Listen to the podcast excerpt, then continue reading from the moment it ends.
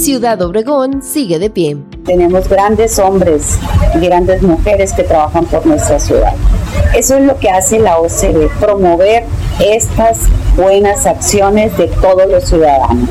Y así se llevó a cabo la novena edición de la Cena de Embajadores de la Oficina de Convenciones y Visitantes de Ciudad Obregón el momento donde se reconoce a los miembros de la sociedad que al organizar eventos internacionales e invitar a visitantes de todo el país y diversas partes del mundo, se convierten en embajadores de nuestra ciudad.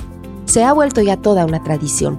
Con el buen gusto que caracteriza a la señora María Luz Castillo y su equipo de trabajo, el evento fue un éxito de principio a fin se recibió a los invitados con una gran variedad de cócteles preparados con elementos regionales y una parrillada con el sabor tradicional del carbón de mezquite y un rico cordero.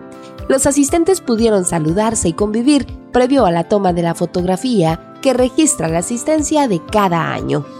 Para de ahí pasar al salón principal en donde fueron recibidos con una variedad musical que dio paso a la entrega de reconocimientos. El primero de ellos para la licenciada Celida López Cárdenas, secretaria de Turismo del Estado de Sonora, quien recibió también el prendedor que la nombra embajadora de nuestra ciudad, como ya lo es de todo el Estado. Se premió a empresarios de todos los gremios que por sus acciones propician la llegada de visitantes de todo el país, así como a quienes, confiando en el carácter de los sonorenses, sostienen sus inversiones en la región creando trabajo y riqueza para la sociedad en general.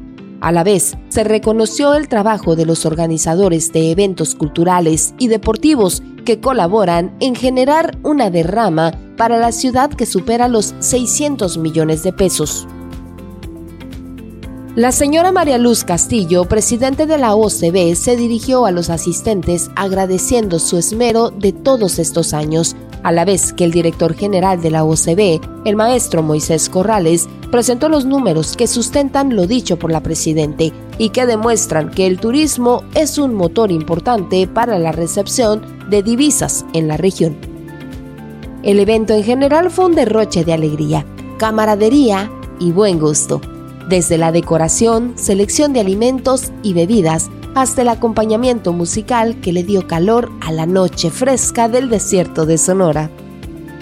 Ciudad Obregón sigue de pie.